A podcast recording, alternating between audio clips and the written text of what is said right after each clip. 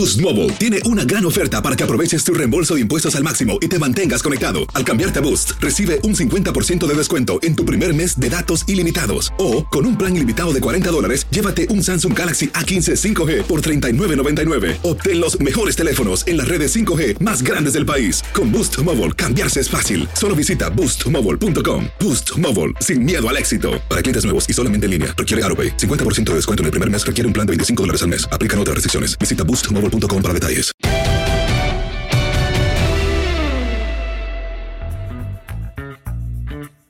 Hola, ¿cómo están? Bienvenidos. Esto es Amigos, podcast de TUDN con Enrique, con José Bicentenario y su servidor. Una semana más saludándoles con muchísimo gusto. Enrique, ¿cómo vas? Un abrazo.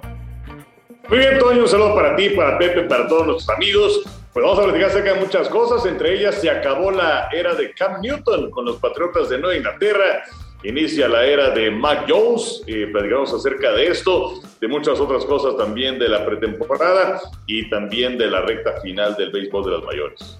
Se acabó, se acabó la pretemporada rápido, ¿no? Y ahora, bueno, una pausa hasta llegar al 9 de septiembre para arrancar con el Dallas Tampa Bay ya de campaña regular. Pepillo, qué gusto saludarte, Pepe. Un abrazo grande. Ya está el abierto de, de los Estados Unidos en desarrollo.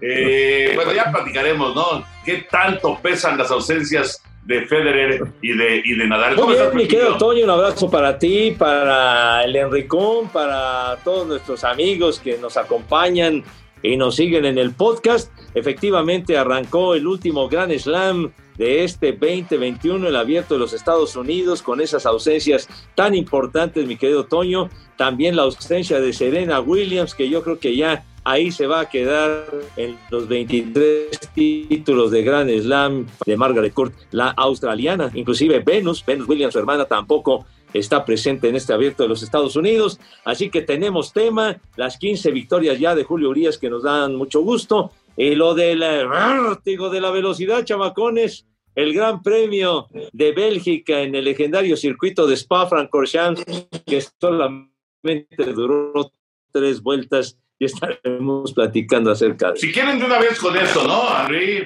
José Bicentenario? El tema de, del Gran Premio de Bélgica, porque, eh, vamos, yo de ninguna manera soy experto del automovilismo. Yo, lo que quiero empezar con Cam Newton.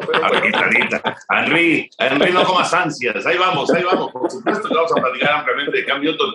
Pero bueno, es que yo sí tengo este, pues la, la curiosidad de que me platiquen qué clase de fiasco fue el que se vivió en Bélgica el fin de semana. Digo, independientemente de, del accidente de Checo, que pues es un error eh, evidente de, del piloto mexicano, pero qué onda con esta carrera de tres vueltas con safety car, o sea, eh, realmente eh, se trata de, de, nada más ganar dinero y de perder credibilidad, o, qué, qué fue lo que pasó ahí. Pues estaba muy complicado, o sea, las condiciones del clima no iban a mejorar. Eh, no es que tengas eh, descanso el siguiente fin de semana, sino que este fin de semana van a correr en los Países Bajos. Entonces la situación se complica ya notablemente en el aspecto de la logística. Eh, sí decía Luis Hamilton que si es que eh, le regresaban el dinero a los aficionados. O sea, la verdad es que no había forma. otra situación también es los tiempos de las televisoras. Lo vas a correr el lunes entonces, yo creo que lo que hicieron fue tomar eh, la mejor de las decisiones posibles, de acuerdo al reglamento, el realizar ese número de carreras, de, de, vueltas por el safety car, que se dé la mitad de los puntos, pero no era tan fácil decir, ah, no, bueno, corremos mañana o, vamos a esperar dos, tres días. ¿Qué haces con la carrera el siguiente fin de semana? Eso es cierto. Ajá. Bueno, sí, tuvieron que tomar esa, esa determinación y, y pues solamente fueron tres vueltas y Max Verstappen, que había partido en la pole, en la posición de honor en la parrilla de salida, pues fue el que finalmente conquistó la bandera a cuadros en algo tan singular que pues no se veía desde hacía 30 años en el Gran Premio de, de Australia y en Adelaida, una carrera recortada a solamente 14 vueltas, pero ahora fueron solamente 13. Y sí, efectivamente, como dice el Henry, existen factores que determinan que, que tomen eh, decisiones de esta índole, pero hay opiniones, por ejemplo, Bernie Eccleston decía que en condiciones como esta, en otras épocas hubieran arrancado la carrera y a ver qué pasaba, ¿no? Eh, pues, Pepe, pero yo no estoy de acuerdo en eso. O sea, se han dado accidentes, se recuerda también lo que sucedió en aquella carrera con Prost y con Senna y con todos ellos, en donde se una acción. O sea, es muy fácil que arranquen y a ver qué pasa y que se mate a alguien. No, no, yo no, estoy justificando. No, no, estoy justificando, mi querido Henry. Yo estoy diciendo lo que opinan otros, ¿eh? Lo que dice Bernie Eccleston, que en otras épocas quizá la carrera hubiera arrancado y quién sabe qué hubiera sucedido. En aquel, en aquel gran premio, por ejemplo, de Japón en Fuji, cuando Nicky Lauda en el 76, él regresa después del accidentazo que tuvo en Nürburgring, ya de plano estaba la cosa tan fea que dijo, mejor ahí muere, porque yo no voy a correr en estas condiciones tan lamentables de la lluvia y de la neblina y demás. Y sin embargo, la carrera se realizó y Hunt, James Hunt quedó, me parece que en el tercer lugar y con los puntos que adquirió en esa prueba le sirvieron para ganar el campeonato mundial. Entonces, sí se han realizado carreras en condiciones muy, muy adversas como fue la de aquella ocasión. Yo no digo que estuviera bien, pero de que se han realizado, se han realizado, Miguel. ah, no, estoy de acuerdo, pero mira, para Bernie Eccleston es muy fácil hablar ahora que está fuera. Eh, ah. Él ya no es el dueño de la Fórmula 1. Entonces, eh, ahora es una empresa estadounidense los que son los dueños de la Fórmula 1 y insisto, para él pues es muy fácil decirlo, pues que hubieran corrido en otras épocas. También en otras épocas jugaban fútbol americano con cascos de cuero y mira cuánta gente tiene problemas ahora. O sea, la verdad es que yo no comparto esos puntos de vista, aunque lo haya dicho Eccleston. No, no, no, estoy de acuerdo contigo, Henry. Yo en ese punto estoy de acuerdo. Donde no estoy de acuerdo es en que tomaron la mejor decisión. Perdón, la mejor decisión hubiera sido cancelar el Gran Premio y devolver el dinero. Para mí esa era la mejor decisión. No creo que, digo, obviamente hubiera habido una afectación económica, pero no creo que hubiera quebrado la Fórmula 1 por no tener esta, este Gran Premio. Yo creo que ahí no tomaron la mejor decisión definitivamente, porque está regalando puntos, aunque sean la mitad de los puntos, los está regalando a los que quedaron ahí en, los primeros sitios en la clasificación. Me parece que tendría que haberse cancelado definitivamente si, si de plano el lunes no se podía y luego había que ir a Países Bajos, etcétera, tendría que haber cancelado la carrera y ya, punto. Bueno, esa hubiera sido la mejor decisión. Esa hubiera sido la, la, mejor decisión. Bueno, de lo, de lo agradable que yo siempre voy a recordar de Spa-Francorchamps que Pedro Rodríguez ganó ahí en 1970 ese gran premio de Bélgica que fue su segunda victoria, pero bueno, así, así son las cosas. En otras épocas estilaban determinaciones diferentes y también era de muchísimo riesgo porque en ese tiempo las condiciones de los autódromos, las condiciones de seguridad y las condiciones de seguridad de los automóviles no eran las mismas de ahora. Entonces era mucho más riesgo arrancar una carrera en aquella época que en la de ahora. Henry. Eh, pues sí, digo, yo me acuerdo lo que decía Tony Menchaca cuando él corría en los 60, que eran las épocas en las que eh, el sexo era, era, seguro y el automovilismo era peligroso y que ahora es al revés.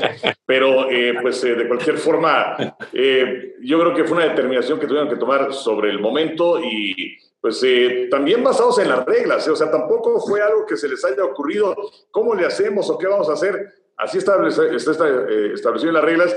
Y lo que sí va a proceder ahora, pues, es que van a analizar cómo está la situación del reglamento para ver si es que se hacen algunas modificaciones.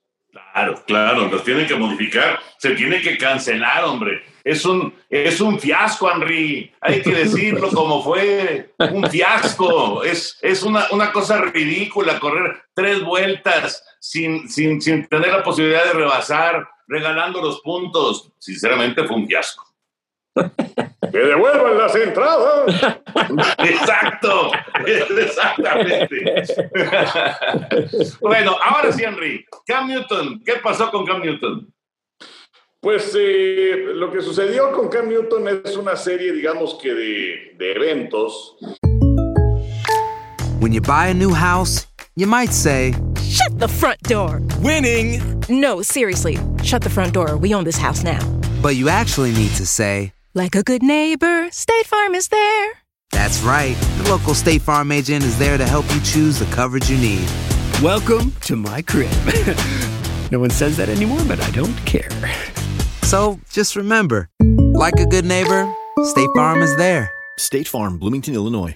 En donde primero se ve bastante bien Mac Jones, este chico que tomaron en la posición número 15 de todo el draft, aunque Cam Newton inició todos los partidos de la pretemporada, pero bueno, Newton también recuerdan que fue a este examen médico fuera del área de Nueva Inglaterra y los patriotas que son eh, enfermizamente cuidadosos de todos los detalles, decía Bill Belichick, que bueno, pues que no había ningún problema, pero dejó de entrenar unos días Cam Newton.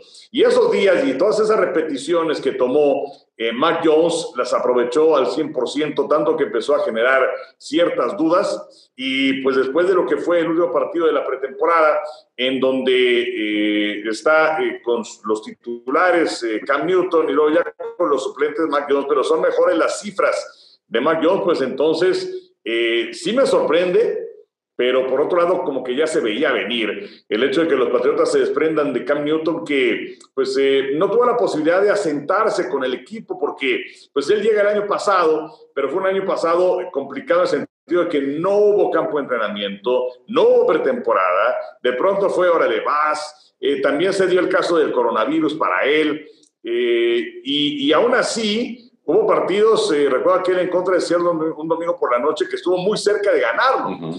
Eh, pero bueno, pues ahora tienes un coreback que luce con el mariscal de campo del futuro y creo que le puede ir bien. A los Patriotas no calificaron el año pasado, pero creo que aún así Bill Belichick tuvo uno de sus mejores desempeños como entrenador en jefe. Y esta situación de, de, tener que buscar un nuevo mariscal de campo, pues es algo que no habían tenido en un par de décadas los Patriotas. Y ahora me parece que en el caso de Jones eh, pueden tener alguien que sí puede tener un rendimiento interesante. Desde luego lo tienen que rodear de talento porque pues eh, en el último año de Brady y el año pasado con, con Newton tampoco tenía muchas opciones para tirar.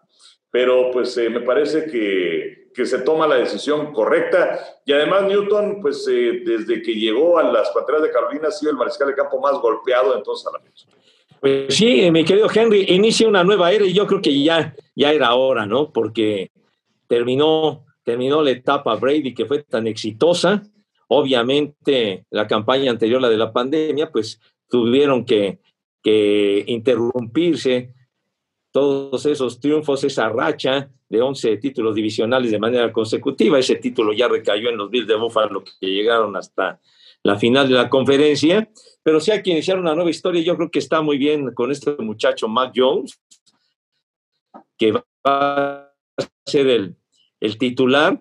Y, bueno, de hecho, cuando firmaron a, Cam Newton en, el 2020, pues él en el 2019 había tenido muchos problemas. Me parece que había iniciado dos juegos y simplemente iba para afuera por, por los golpes y demás, de tal suerte que ya después tuvo, tuvo buenos, de, eh, buenos juegos, tuvo buen desempeño, pero yo creo que es la medida adecuada de los, de los Patriotas de iniciar una nueva era. Y Newton estará eh, pues ahí en, en el mercado. Eh, debe ser atractivo para varios equipos, ¿no? No pensando en ser titular, pero sí la posibilidad de tener ahí un reemplazo con mucha experiencia, ¿no? Sí, ah, ah, o sea, sí, pero por otro lado, eh, hay algunos eh, jugadores que les cuesta mucho trabajo comer banca. Yo no sé cuál sea la situación de Newton, que pues él estaba acostumbrado obviamente a ser el titular con las Panteras de Carolina, más valioso de la liga, los llevó a un Super Bowl y ahora lucía como una buena oportunidad con el equipo de los Patriotas. Eh, quizás muy parecido a lo que sucedió con James Winston con los, eh, los Santos de Nueva Orleans en donde pues es, dejado en libertad Winston por los bucaneros de Tampa que se llevan a Tom Brady y en ese efecto dominó sale un mariscal de campo con un gran talento, más de 5 mil yardas, pero muchísimas intercepciones. Y entonces llega con un contrato que, bueno, es una ganga para los Santos, pero también un lujo de tener la oportunidad de aprenderle a Sean Payton, aprenderle también a, Tom, a, Drew Brees, y ahora va a ser el titular con los Santos de Nueva Orleans. Eh, entonces, eh, en el caso de Newton, pues parecía que podía ser una historia parecida, eh, no para ser suplente, pero sí para ser titular con el conjunto de los, Patriotas de Inglaterra, aunque también su contratación se da en situaciones complicadas porque debido a la pandemia estaban restringidos los, viajes y ahí lo operaron de, de, un hombre y de un pie. Y entonces los doctores no lo podían ver, no, no, no se podían realizar los viajes y entonces era complicado el, eh, hacer una, una, contratación de este tipo. Se la juegan los Patriotas y bueno, pues eh, lo tienen y ahora pues sale el equipo. Que vaya a estar con otro conjunto Cam Newton puede ser, o que vaya a sonar su teléfono si es que se presenta alguna lesión en el camino. Eh, no sé, pienso, eh, Jerry no está medio loco, pero si hay un equipo que tiene una posición endeble en la posición de mariscal de campo, creo son los vaqueros de Dallas.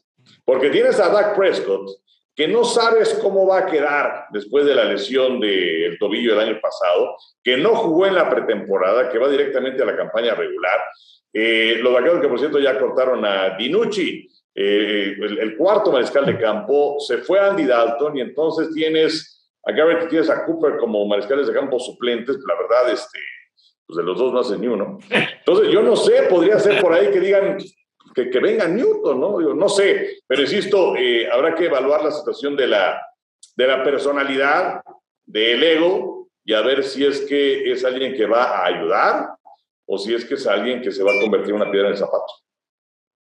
Está interesante, ¿eh? La verdad está interesante, pero es una realidad que eh, eh, sí, Dallas, Dallas tiene pues muchas dudas con respecto a Prescott. Ya, ya, ya veremos cómo, cómo regresa. Lo vamos a ver ahora sí que de primera mano el 9 de septiembre en juego que transmitiremos a través de, de TUDN en Canal 9. Pero sí, yo digo, a final de cuentas, cuando tú contratas a alguien, pues eh, antes de contratarlo, pues platicas y, te pones de acuerdo y, estableces cuáles son las condiciones, ¿no? Yo creo que en el caso de Cam Newton, como hemos visto con muchos otros, eh, ahorita se me ocurre Joe Flaco, por ejemplo, que ha ido brincando de equipo en equipo y es un coreback ganador de Super Bowl, ¿no? No, y Joe Flaco ahora que cambió de aires, está requete bien. La, verdad que ha lucido en la pretemporada, me parece que anda con las Águilas de Filadelfia, en donde Jalen Hurts, este, este jovenazo de plano, desplazó a, Carson Wentz en la recta final de la campaña anterior. Wentz que se fue a los potros de Indianápolis y resulta que está, está fuera de circulación y es una pues baja muy sensible para, para los potros que pues en el, en el puesto de mariscal de campo ya no van a tener al veteranazo de los cargadores en su momento de San Diego, ¿no? Entonces ya, ya se retiró. Pero, pero sí lo de Dak Prescott llama, llama la atención a la, aquella lesión tremenda que tuvo con, con los gigantes, la campaña anterior, luego todo el rollo que se armó de, del contrato multianual y que cuántos millones finalmente se dieron a sus pretensiones y, y sí, ciertamente, como decía el Henry, es una incógnita lo que vaya a hacer y lo que son las cosas. Andy Dalton, que no hizo prácticamente nada con los vaqueros, resulta que ahora va a ser el mariscal de campo titular de los Osos de Chicago. Pero ganando tiempo, ¿no? Ahí están ganando tiempo para, para el coreback novato y, seguramente Dalton será una transición como pues eh, estamos viendo que fue Newton también con, con Nueva Inglaterra para que llegara Jones finalmente a ser el, el, coreback titular. Pues ya está a la vuelta de la esquina la, la campaña. Qué difícil eh, se van a, bueno, qué difíciles días para todos los coaches de la NFL, ¿no? Porque tienen que hacer un recorte brutal de 80 jugadores, bajarle a, pues, ¿cuántos son? 53, 63, 69, ¿no? Eh, bueno, bueno, sí, o sea, porque son 53 en tu roster más 16 que van a estar en la escuadra de práctica y tenían 80. De hecho, este martes, o sea, el día de hoy que estamos grabando el podcast, eh, pues se tienen hasta la tarde para realizar las eh, modificaciones y también los últimos cortes. Entonces, bueno, nos falta un poquito de información, pero bueno, por lo pronto el nombre que más salta en este momento es el de Cam Newton. Em, y, pues eh, la verdad es que sí luce muy interesante el panorama camino al arranque de la campaña y así como comentamos acerca de no sé, de los vaqueros de Dallas y de su profundidad en el roster, en la posición de mariscal de campo, también está interesante con los 40 de San Francisco, porque eh, Kyle Shanahan, por lo pronto, en el cierre de la pretemporada, eh, en, el, último de los encuentros, colocó la mitad de las jugadas a Jimmy Garapolo y la otra mitad a Trey Lance. Y hay muchos que creen que a lo mejor lo que está vislumbrando que puede ser su titular Garapolo, que puede hacer una serie de combinaciones para utilizar a los dos corebacks en partidos a lo largo de esta campaña. Sabemos que en Garapolo no hay muchísima confianza, eh, que es un coreback que pues a lo mejor te va a ganar uno que otro partido, pero no es el coreback. Em, y, en el caso de Lance, pues también ha eh, brillado eh, jugando muchas veces con los suplentes. Y este es un, dato muy importante porque luego cuando vienen los juegos de pretemporada, pues sí, los titulares aparecen un rato y luego vienen los novatos, pero están también jugando con equipo suplente y es difícil brillar. Pero lo que ha hecho Lance es, es interesante. Eh, yo creo que no va a durar mucho tiempo Jimmy Garapolo como mariscal de campo titular del equipo de los 49. Bueno, es que Garapolo, la verdad, decepcionó enormemente en el Super Bowl en contra de los jefes de Kansas City y lo que fue la temporada anterior, muy difícil para San Francisco, sobre todo se derrumbaron los 49 por las lesiones, fueron un auténtico hospital con jugadores clave que quedaban fuera, entonces pues obviamente ante esas circunstancias les fue muy mal, pero así este se ve como, como un sustituto muy importante, un hombre que pueda tomar la, dirección en cuanto a mariscal de campo se refiere de Trey Lance y que Jimmy Garapolo pues sea, sea pues de, eh, hecho a un lado de alguna manera o compartir, como dice, como dice el Henry, que puedan compartir situaciones, en fin, que, que los alternen en algún partido, pero, pero sí, lo de, lo de Lance parece que sí puede ser definitivamente el titular, porque de los otros creo que, de, que pueden iniciar como titulares novatos, definitivamente Lawrence con los Jaguares de Jacksonville, Zach Wilson con los Jets y ahora, ahora con lo de Cam Newton, entonces Mac Jones va a iniciar como titular de los Patriots. Sí, van a ser pruebas bien interesantes para estos jóvenes corebacks. Un nombre más antes de brincar al béisbol de grandes ligas. Un nombre más. El de Aaron Rodgers. Ya decías de, de, Prescott que no jugó toda la pretemporada. Rodgers no jugó tampoco con Green Bay. Ahí está, por supuesto. Eh, es parte de la organización. Ya sabemos que no está contento, que no está a gusto ¿Qué va a pasar con Aaron Rodgers? ¿Cuál es el futuro eh, cercano de Aaron Rodgers?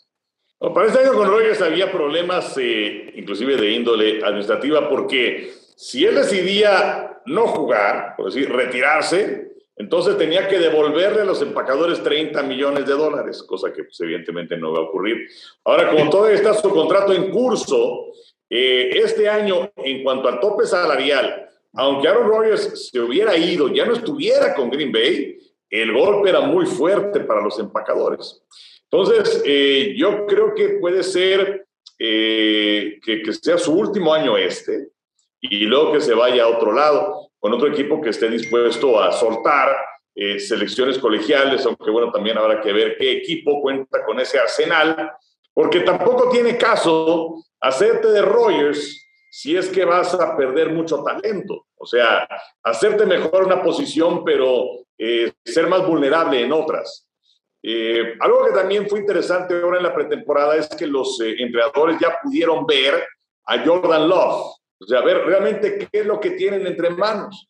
Porque el año pasado, y volvemos a la situación que mencionaba de Newton, o sea, llega Love ante el enojo y todo esto de, de Rogers porque se lo seleccionaron, que subieron inclusive en el draft, para llevárselo y no elegir a un corredor o un receptor, que era pues, lo que él pedía a gritos. Pero no hubo entrenamientos, no hubo pretemporada. Eh, y, bueno, pues Rogers obviamente tomaba todos los centros y todas las repeticiones eran con los titulares y, ya lo, lo veías con los suplentes.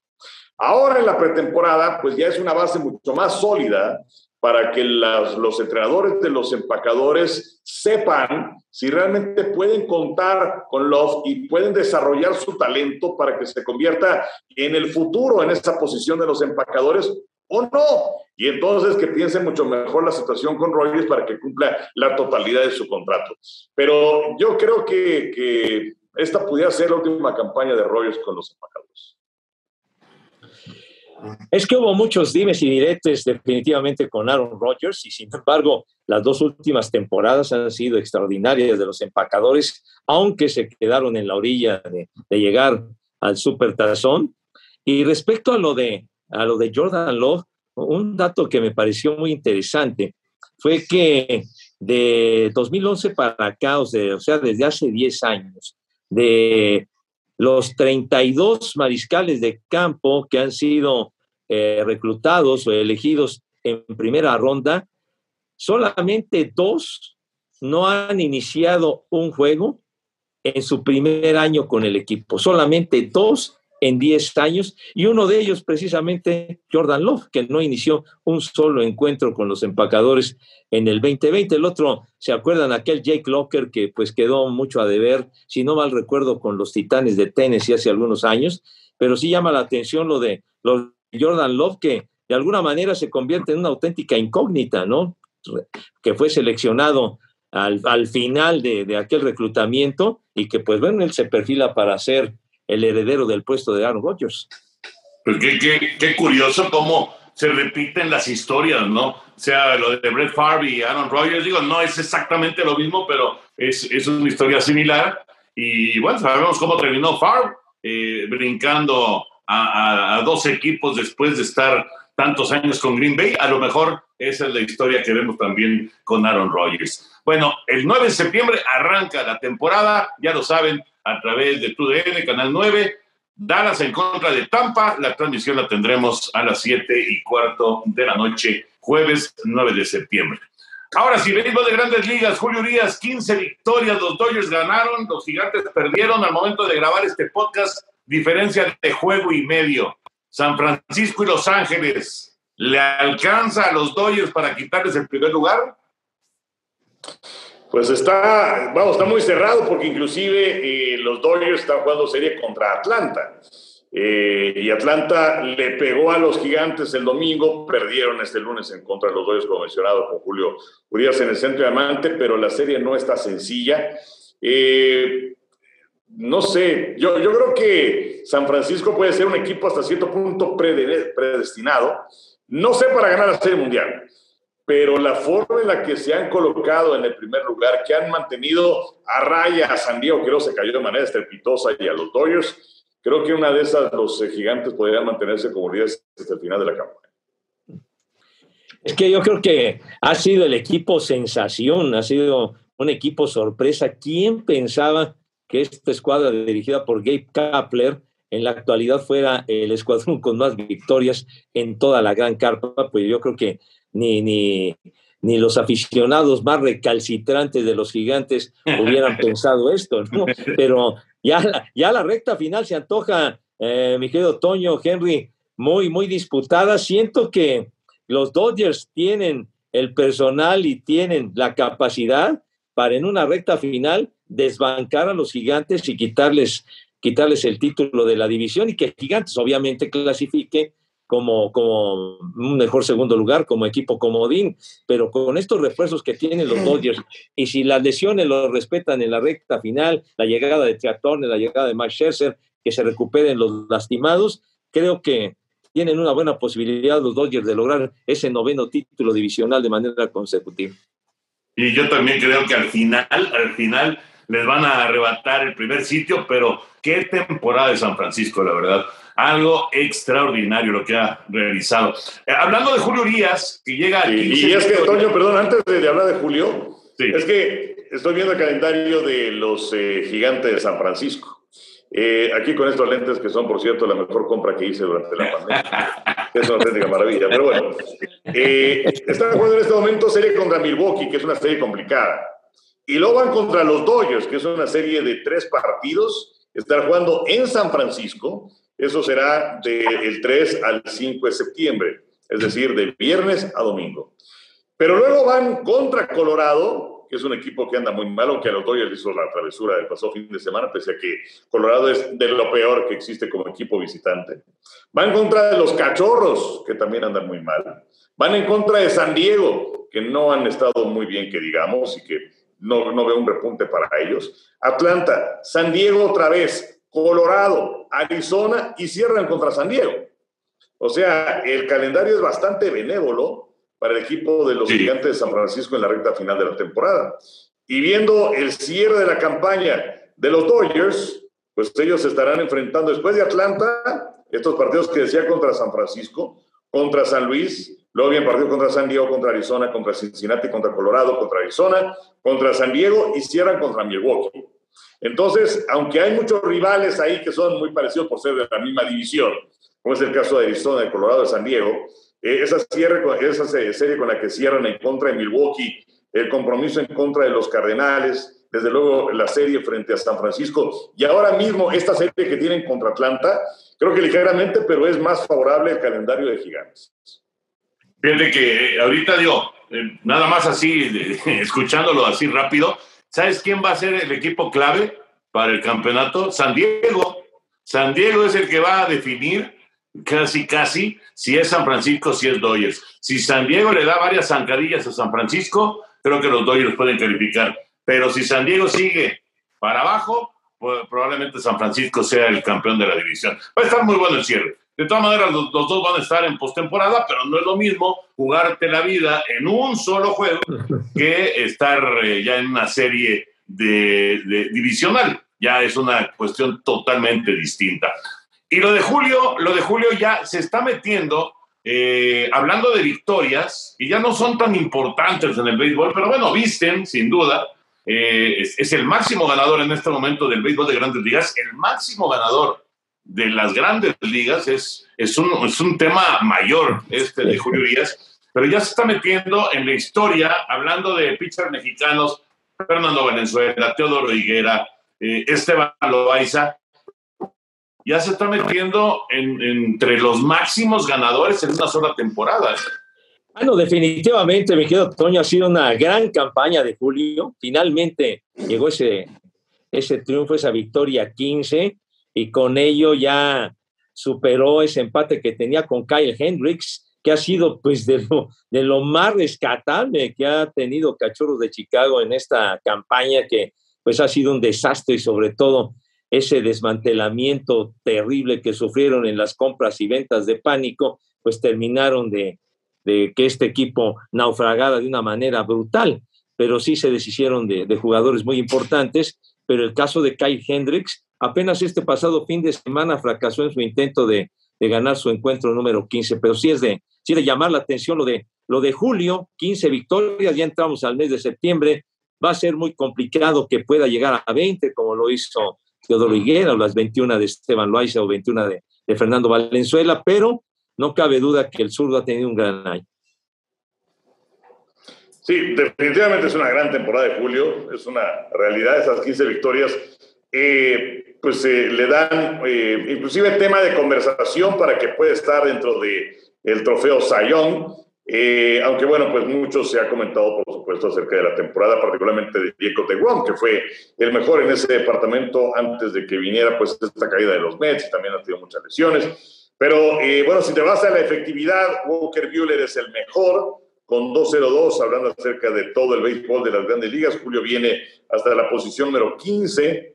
Eh, si te vas a eh, la cantidad de imparables y de bases por bolas que se da por cada una de las entradas, perdón, pues ahí Mark Scherzer tiene punto 88, es el mejor, seguido por Walker Buehler, que viene con punto 92, y Julio Urias está en la posición número 12, con 1.04. Y todo esto eh, no es para, para demeritar lo que está haciendo Julio Urias, pero sí es para argumentar el por qué, eh, aunque tiene una gran campaña en cuanto a victorias y muy pocas derrotas, su actividad es buena, pero hay muchos otros que hay eh, en, esa conversación para ser ganador del Trofeo de la Liga Nacional. Perdón, y no, no, no cerrarnos porque Julio es mexicano, que él debe ganar el Sayón solamente por el número de triunfos. No hay muchas otras categorías y muchos otros que están peleando. No, de hecho, de hecho, Henry, si en este momento terminara la campaña, si hoy terminara la temporada, el ganador es Walker Buehler, sin duda, sin duda. Tiene 13 victorias, 2-0-2 de efectividad. O sea, Buehler sería el Sayón de la Liga Nacional y desgraciadamente Jacob de Grom ya salió de la conversación porque ya lleva demasiado tiempo fuera de circulación. Es una pena, porque estaba teniendo una campaña de ensueño, una temporada increíble. Pero bueno, son demasiados ya los, los días que ha estado ausente Jacob de Grom. Qué lástima, cara, qué lástima, porque realmente sí era algo increíble lo que estaba desarrollando. Pero bueno, yo veo a Buehler, definitivamente, y sí, tienes toda la razón, Julio tiene un gran año, pero no está para pelear el Sayón en este momento. Y yo creo que eh, Buehler, y, y, qué curioso, porque los únicos que mencionaste son pitchers de los Dodgers. sí, es cierto, es cierto. Walker Buehler, ¿se acuerdan la, la racha que llevaba sin perder, que era impresionante de, de salidas, de inicios, y esa cadena se rompió cuando los cachorros ahí en el Dodger Stadium, contra todos los pronósticos, les endilgaron un juego sin hit ni carrera combinado de cuatro pitchers, y Zach Davis fue el que inició aquel encuentro para los cachorros de Chicago. Pero como que fue, como que fue un maleficio para los cachorros porque ganaron ese juego y ahí empezó una cadena impresionante de descalabros y el, y el hundimiento total. Pues ya vamos a entrar a la recta final de la temporada y la verdad es que ha estado muy buena. De Liga Mexicana, pues no, no, no, no podemos platicar mucho porque pues van cambiando las cosas muy rápido. Eh, Yucatán tiene contra la pared a los Diablos y Mariachi ya reaccionó, pero bueno, yo creo que lo platicaremos un poco más adelante, ¿no? En, en, en los siguientes podcasts, ya cuando tengamos algo más, más definido, ¿no? Ahorita son las, eh, las finales de zona en la Liga Mexicana de Béisbol. José Bicentenario, por favor, abre tu baúl, ¿qué nos vas a mostrar? Bueno, pues ahora, ahora va a ser un baúl rock and rollero, porque en alguna ocasión en, en, en nuestro podcast y en el baúl habíamos platicado de una portada muy especial, singular, de un disco de los Rolling Stones de 1978, el álbum Some Girls. Y creo que ahora, ahora viene a cuento, viene a colación, porque pues, hace apenas una semana estábamos grabando nuestro podcast cuando nos dieron la muy mala noticia de que moría Charlie Watts, su, su gran baterista que fallecía a los 80 años de edad. Pero bueno, es una de las portadas pues, más icónicas en la historia del rock and roll, entonces yo se las quería mostrar porque es una portada muy, muy especial. Esta portada, es, eh, digamos, se basó en un, eh, en un eh, periódico, en una revista afroamericana llamada Jet, que nació en 1951, entonces que salían figuras de, de mujeres, etcétera, anuncios, precios, etcétera, etcétera. ¿no? Entonces, de ahí se, se basaron para esta portada un, un, ilustrador alemán para hacer esto. Los Rolling Stones en aquella época, para el 78, como que andaban medio de capa caída después de un gran arranque en los años 70 y grabaron este disco cuando la música disco estaba, pero a todo lo que daba, ¿no? Y el punk y todo aquello y se convirtió en uno de sus discos más importantes. Pero ¿por qué es importante esta portada? Pues porque aquí viene la imagen de varias, uh, de varias artistas, por ejemplo, esa es eh, Lucille Ball, por ejemplo. Uh -huh. luego, luego aquí está, ella es Jane, Jane Mansfield. Luego aquí está Farrah Fawcett, esta es Raquel Welch. Y aquí está Brigitte Bardot. Ajá. Por, por, mencionar, por mencionar algunas. Ah, y aquí tenemos, por supuesto, a Marilyn Monroe. Aquí está. Entonces se hizo la portada, el, eh, una de las canciones pues, más importantes en la historia de los Rolling Stones, Some Girls, eh, que fue Miss You. El, el álbum Some Girls, la canción Miss You de los más famosos. Pero ¿qué pasó? Salió, la, salió el disco y luego, luego vinieron las demandas. Es lo que te iba a preguntar, que ¿a poco podían usar las imágenes de, no, de, de todas no. estas mujeres famosas? No, al contrario, entonces sacaron esto y pues luego, luego empezaron las demandas, Lucille Ball y todas esas, empezaron a, a establecer demandas en contra de los Rolling Stones, etcétera, y de volada tuvieron que sacar, sacar lo que había eh, salido de los discos y entonces fabricar otra portada similar que fue esta. Y como ustedes verán, ahí se ven los huecos en donde, en donde aparecían las, las imágenes de las artistas. Los ah, huecos de las demandantes. Exactamente. Ahí está. Ah, tuvieron que modificar, digo, siguieron el mismo formato, pero ahí están los huecos. ¿Sí se alcanza a ver? Sí, sí, perfecto. Entonces, pero bueno, por lo mismo, la portada original pues cobra un valor muy especial porque la portada, vean, es, eh, aparece así. Y entonces con el sobre de adentro, así quedaba. Ah. Entonces le ponías el sobre donde viene el disco. Sí, ya, se ven las caras de todas. Y ya se ven las caras de todas, pero, pero digamos, es una de las portadas pues más especiales, más icónicas en la, en la historia del rock and roll. Y entonces, pues yo tuve la enorme suerte de comprar este disco cuando salió. Sí, tuve la oportunidad de comprarlo. Y este disquito tiene en mi poder la bonita cantidad de 43 años que, que adquirí este disco cuando llegó. Y, e inclusive aquí está el, el, el sticker de la tienda donde lo compré, Yoko Quadrasonic. Ahí está. Era una tienda que estaba en Miguel Ángel de Quevedo, muy cerca de la esquina con insurgentes. En contraesquina del otro lado está la Alianza Francés. Entonces tuve la enorme fortuna de, ir y de comprarlo. Digo, dejé todo lo que traía ahí porque en aquella época apuntar la firulilla estaba bastante pesado. no recuerdo exactamente, me costó ese disco como, como 200 pesos de aquel tiempo. Y este, pues ahora sí que tuve que juntar lana por todas partes para poder adquirir este disco que le tengo un enorme aprecio porque me encanta el material que tiene, pero sobre todo pues la portada y todo lo hacen algo muy especial. No, es, un valor eh, importante de coleccionista, Pepe. O sea, la verdad es que es una rareza, entonces, pues a lo mejor ahí tienes este, una... Ah, no, pues sí, pienso, pienso que sí. Debías venderlo. que lo venda, mi querido Henry. Sí. Ah, pues, esa sería una opción, pero créanme que mis discos me dan una enorme satisfacción, la verdad. Ya, ya, total, el día que me cargue el payaso, ya me vale que eso lo que suceda. te, va a dar más satisfacción cobrar. hagan lo que quieran. ¿Sí? Te va a dar más satisfacción cobrar. Ah, no, bueno, pues sí, pues ¿Quién está peleado con la feria, Miguel? Oye, querido, lo que deberías de hacer, si ya de plano no vas a vender ninguno de estos discos de colección y demás, por lo menos sí separarlos para avisarle a tus hijos cuáles son los buenos, ¿no? no Exacto.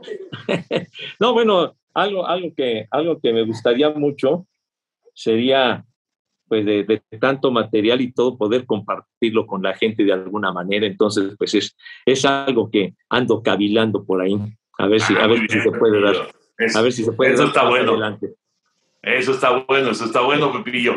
Este, Nada más para terminar la historia, eh, ¿cómo te haces del, o sea, ya desaparece esa portada, viene la nueva portada y vuelves a comprar el disco? Ah, sí, bueno, lo volví a comprar pues para para tener la comparación de, de, la portada, ¿no? Lo que era la portada original y la portada ya después modificada debido a las demandas, ¿no? Entonces, sí se convierte en algo significativo, comparativo, ¿no? Y, digo, ya en la actualidad, pues han salido, han, han reeditado muchos, ahora los viniles los han reeditado, están muy padres porque están mejor impresos, Em, la calidad de sonido, 180 gramos, etcétera, etcétera. Pero digamos, han sacado, por ejemplo, este, este que ya viene de 180 gramos y, audio, quién sabe qué, etcétera, etcétera, pero siguen, siguen los huecos en la portada, porque eso sí se tiene que respetar, porque inclusive de artistas que, que aparecían ahí, que ya han fallecido, pues los, los deudos, pues inmediatamente están listos para cobrar lana si es que, si es que ponen las, las imágenes de nuevo. Sí, claro, claro. Pero ahí ya eras magnate, ahí ya no tuviste que estar pidiendo prestado para comprarlo. no, magnate nunca he sido ni nunca lo seré, mi querido Toño, pero bueno. había que estar, había que estar pepenando feria por todas partes, y, en fin, pero pues ya después poder comprar eh, los discos, no quedarte con las ganas de un disco, créeme que ha sido una de las mejores satisfacciones de mi vida, de que decía, algún día voy a llegar aquí a esta tienda, al Hit 70 o a esas que tanto me gustaban, y decir, me voy a poder comprar todos los discos que yo quiero y no estar arañando para comprarme uno. Y gracias a Dios lo he podido, lo he podido hacer. Hacer tequila, Don Julio, es como escribir una carta de amor a México. Beber tequila, Don Julio, es como declarar ese amor al mundo entero. Don Julio es el tequila de lujo original, hecho con la misma pasión que recorre las raíces de nuestro país. Porque si no es por amor, ¿para qué? Consume responsablemente. Don Julio Tequila, 40% alcohol por volumen, 2020. Importado por Diageo Americas, New York, New York. Muy bien, Pepillo. Cerramos, cerramos el baúl. Muchas gracias, Pepillo. Y Henry, para, para, ya para terminar, eh, lo del tenis, el abierto de Estados Unidos, ¿qué tanto se pierde de interés en el abierto de Estados Unidos que no estén Federer y Nadal? Pues sí, yo creo que se pierde mucho. eh, bueno, y tampoco está Dominic Thiem en este torneo. Eh, y bueno, pues en las damas no están las Williams. De hecho, es el primer torneo desde el 97 de Grand Slam que no está ninguna de las Williams, que no está Federer, que no está Nadal. Y eh, pues se abre la puerta para que Djokovic se convierta en el número uno de todos los tiempos en títulos obtenidos en Grand Slam. Eh, nunca había tenido, creo yo, una posibilidad tan amplia como ahora. Eh, también creo que significa pues que estamos llegando al final de la carrera de Federer y también prácticamente al final de la carrera de Rafael Nadal. Eh, entonces, bueno, pues eh, Djokovic será el número uno todos los tiempos en ese departamento de, títulos de Grand Slam y que se está cerrando una era muy brillante, muy importante en el tenis y habrá que ver si es que pues los que llegan ahora, insisto, los, los Thiem o los Beref y todos ellos pueden no solamente con su tenis, sino que también meterse en el ánimo de la gente como sucedió con los anteriores para que no venga una caída importante en eh, las eh, transmisiones y el seguimiento del tenis. Pues eh, la, la, verdad que yo creo que es el final de, de, una gran era. Yo, yo dudo que para el 2022 tengamos a, a, Roger Federer o a Serena Williams, por decir algo, ya, ya próximos a cumplir 40 años de edad y que han dejado una huella increíble en la historia del tenis. Lo de Rafa Nadal es más joven, tiene 35 años, pero es ya crónica la lesión en la rodilla, en fin, quién sabe si pueda seguir. Y sí, es la gran oportunidad de Novak Djokovic para, para establecerse como el máximo ganador de torneos de Grand Slam. Y también es importante el regreso de Naomi Osaka, que ha tenido pues todos esos problemas personales, esos problemas de ansiedad, lo que se desató en el abierto de Francia, que la multaron, que, que si no iba a la conferencia de prensa, etcétera. Pero es una gran noticia que, que esté de vuelta, sobre todo en el torneo que, que le encumbró, ¿no? Cuando le ganó aquella final a, a Serena Williams, que Serena quiso todo un pancho, me acuerdo, cuando al final le ganó Naomi Osaka contra todos los pronósticos. Y Naomi Osaka, que pues tú estabas muy cerca, mi querido Henry, allá en Japón, pues muy rápido la despacharon y era la gran favorita para ganar la medalla de oro. Pues sí, además eh, que encendió el pebetero en los Juegos Olímpicos de Tokio, eh, aquella derrota que mencionas, el abierto de Estados Unidos, no tanto era eh, la bronca que, que, tenía la Williams contra ella, sino contra los árbitros y también por la cuestión que la habían sancionado porque había recibido indicaciones del uh -huh. entrenador.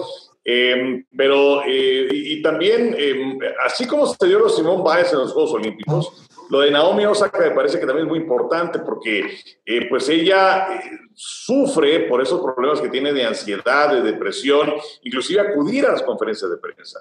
Entonces, por eso fue que decidió retirarse de un par de, torneos de Grand Slam este año. Y yo creo que esto está bien porque ¿cuánta gente padece de estos problemas? Y eh, el, hecho de que figuras importantes en el deporte o en la actividad que sea lo exterioricen, pues yo creo que también abre las puertas para todos aquellos que, que padecen de estos problemas, para también buscar solucionarlos y comunicarle a la gente que no los tiene, que afortunadamente no los tiene, que ahí están y uh -huh. que existen. Que son durísimos, Henry que son claro, durísimos, ¿verdad? Pero, pero fíjate qué curioso, ¿no? Porque ahora Osaka se ha convertido en, en figura a seguir eh, entre lo del pebetero, lo del encendido del fuego, entre pues esta historia de, de las depresiones y demás, se, se ha vuelto más popular y, se ha convertido en figura a seguir en el abierto de los Estados Unidos. Ya ganó, por cierto, en la primera ronda. Bueno, señores, ya para despedirnos, así rapidísimo y tomando el tenis, Henry y José Bicentenario, cuando yo les digo, este jugador me encantaba, hablando de tenis, ¿eh? este jugador me encantaba verlo perder. ¿Qué jugador? ¿Qué jugador, Henry?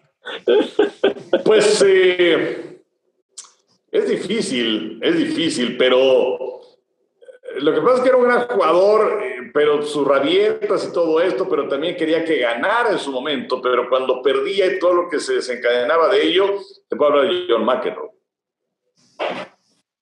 Pepillo. Ah, fíjate que podría coincidir en lo de McEnroe y podría coincidir independientemente de la calidad formidable de, de Jimmy Connors, porque Jimmy Connors eh, en los años 70 eh, siempre en lo particular me dolía mucho que le ganara las finales del abierto de Estados Unidos a Bjorn Borg, que Borg estuvo tan cerca y nunca pudo conquistar el abierto de Estados Unidos porque siempre le ganaba Jimmy Connors. Pero, pero sí, era Jimmy y disfruté muchísimo cuando Manolo Orantes le ganó una final en tres sets a Jimmy Connors en el abierto de Estados Unidos. Lo disfruté muchísimo que ganara Manolo Orantes. Qué curioso, fíjate, bueno, yo por supuesto, a mí me gustaba que ganara McEnroe y, era igual de, de, de, enojón y, etcétera que Connors, pero me gustaba que perdiera Connors, de esas cosas raras, ¿no? Pero me gustaba que perdiera Connors. Y el que más disfruté fue cuando Raúl Ramírez le ganó en Copa Davis. Ese fue el que más disfruté, el, el, famoso juego de los dos días, inolvidable en el eh, Club Deportivo Chapultepec una, una época dorada, auténticamente época dorada del, tenis de nuestro país, con Raúl, con Vicente Zarazúa, con Marcelo Lara, con Joaquín Loyomayo, etcétera, etcétera, etcétera. Pancho Contreras, por supuesto, ahí como eh, parte del equipo en ocasiones, no siempre, pero como capitán Copa Davis. Yves Lemet también como capitán Copa Davis. Una época muy padre del tenis mexicano, sin lugar a dudas. Henry, siempre un placer eh, saludarte, un abrazote. Igual, Toño Pepe, cuídense mucho. José Bicentenario, abrazo.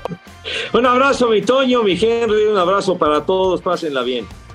Amigos, así cerramos esta edición de este capítulo. Ya saben, todas las semanas tenemos amigos de TUDN con Enrico, José Bicentenario y su servidor. Así que nos saludamos, Dios mediante, la próxima semana. Que la pasen bien.